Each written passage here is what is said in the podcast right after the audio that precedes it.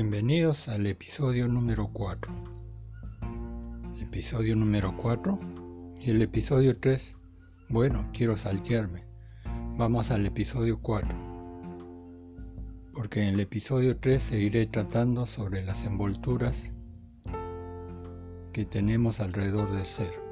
Bien, en este episodio número 4, titulado Vivir en el centro o vivir en la periferia Recuerdo que cuando era niño había, bueno, estoy hablando ya de hace muchísimos años atrás, cuando existían los tocadiscos, que para esta generación moderna de repente les resulte desconocido. Bueno, los tocadiscos tenían una plataforma giratoria circular y tenían un brazo con una aguja. Y antiguamente habían discos de vinilo en el cual colocabas este brazo con la aguja y tocaba. Pero yo de niño no lo no apreciaba el uso del tocadisco en ese sentido, sino más bien lo utilizaba para hacer mis jueguitos. ¿Y cuáles eran esos jueguitos? Simplemente yo hacía girar mecánicamente, sin prender el tocadisco con mi mano, hacía girar la plataforma y al centro colocaba un muñeco y a los costados, es decir, en la periferia de la plataforma circular colocaba otros muñecos. Comenzaba a girarlo cada vez más fuerte y siempre el resultado era el mismo. Al final el muñeco que está en el centro se mantenía y los muñecos que estaban en la periferia salían volando. Esto es algo similar a estar en el centro.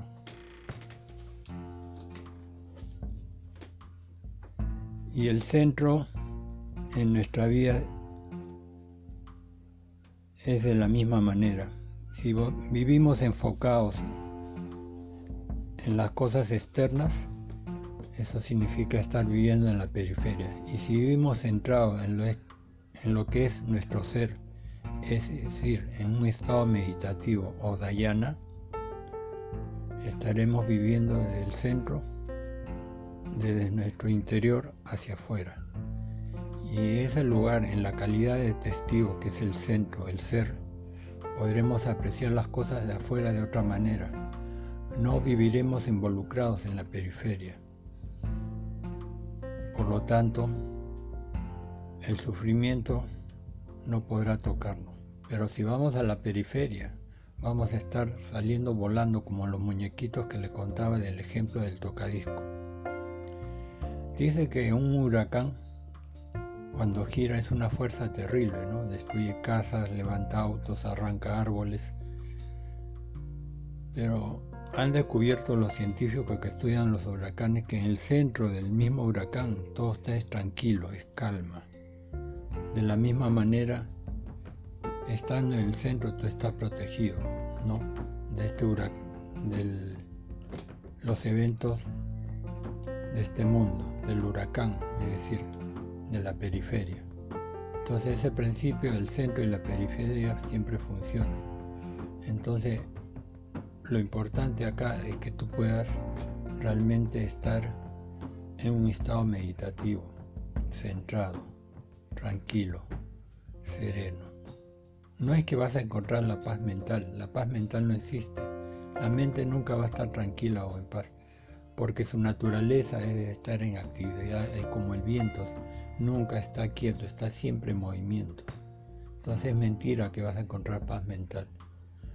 La paz solamente se logra saliendo de la mente, y la mente vive para la periferia y no para el centro. Si estás en el centro, habrás dejado la mente y por lo tanto el resultado favorable hacia ti es encontrar paz, pero verdadera paz y tranquilidad, porque ese centro es la esencia misma de la paz. Bien, ahora hagamos una práctica muy sencilla, muy simple con la respiración. Cierra los ojos, ponte en una posición cómoda con la espalda recta. Pega ambas palmas de la mano la altura de tu pecho. Siente cómo entra el aire por tu nariz, inhalando suavemente. Inhala. Luego exhala, botando suavemente el aire. Vuelve a inhalar. Exhala muy tranquilamente, botando el aire. Vuelve a inhalar.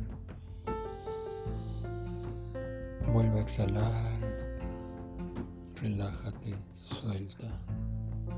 Inhala nuevamente. Siente la energía que entra con el aire. Exhala y relájate. Suelta todo el cuerpo. Inhalando. Exhalando. Inhalando. Exhalando. Muy bien. Ahora abre lentamente los ojos y observa qué sensaciones hay en tu cuerpo, cómo está tu mente. Notarás obviamente una diferencia, grande o pequeña, pero hay esa diferencia entre un estado inicial antes que entraras en un estado meditativo y luego simplemente muy sencillamente habrás sentido algo muy diferente, ¿cierto? Bueno, es un ejercicio muy simple, te sugiero que lo practiques. Al levantarte, ¿por qué al levantarte?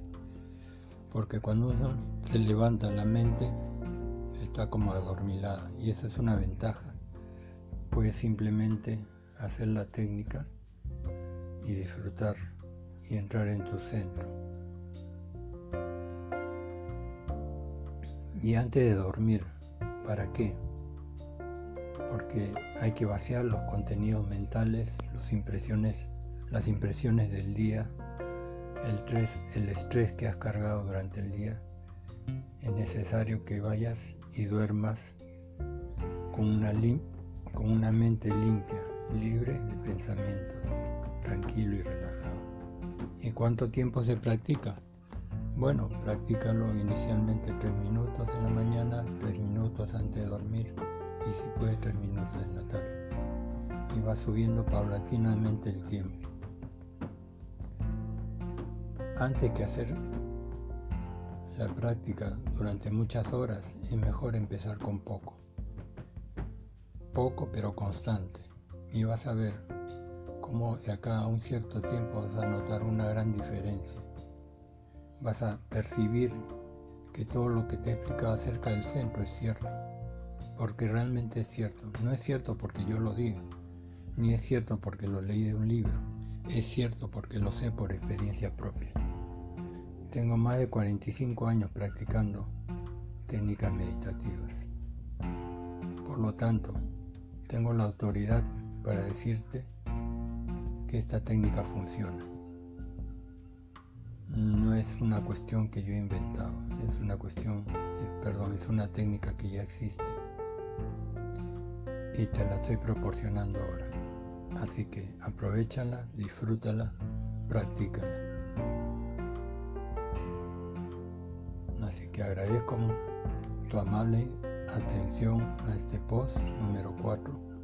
El 3 va a venir luego del 4. Quiero romper esa sucesión ordenada porque para mí esto es un juego. ¿sí? Yo al hacer este post disfruto mucho. No lo hago por una cuestión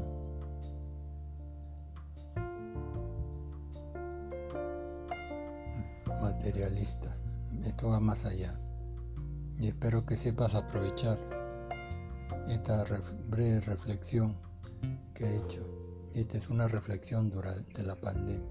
Así que te espero en el próximo post número 3 para continuar hablando de los cuerpos. ¿Sí? Tenemos varios cuerpos que cubren el ser. Feliz Feliz fin de semana y que disfrutes. Nos vemos hasta el próximo post. Gracias.